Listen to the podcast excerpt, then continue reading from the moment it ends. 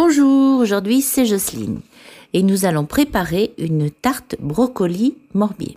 Pour cela, il vous faut une pâte feuilletée, 500 g de brocoli, 150 g de morbier, 3 œufs, 250 ml de crème fraîche, du sel et du poivre.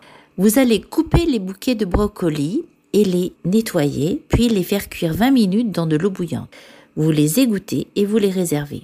Vous mettez la pâte feuilletée dans un moule à tarte. Vous coupez le morbier en morceaux d'un demi-centimètre d'épaisseur et vous les répartissez sur la pâte.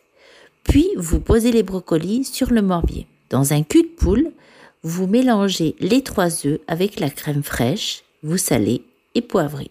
Vous versez ensuite la préparation sur la pâte. Vous mettez au four thermostat 190 degrés pendant 35 minutes et vous n'avez plus qu'à vous régaler. Bon appétit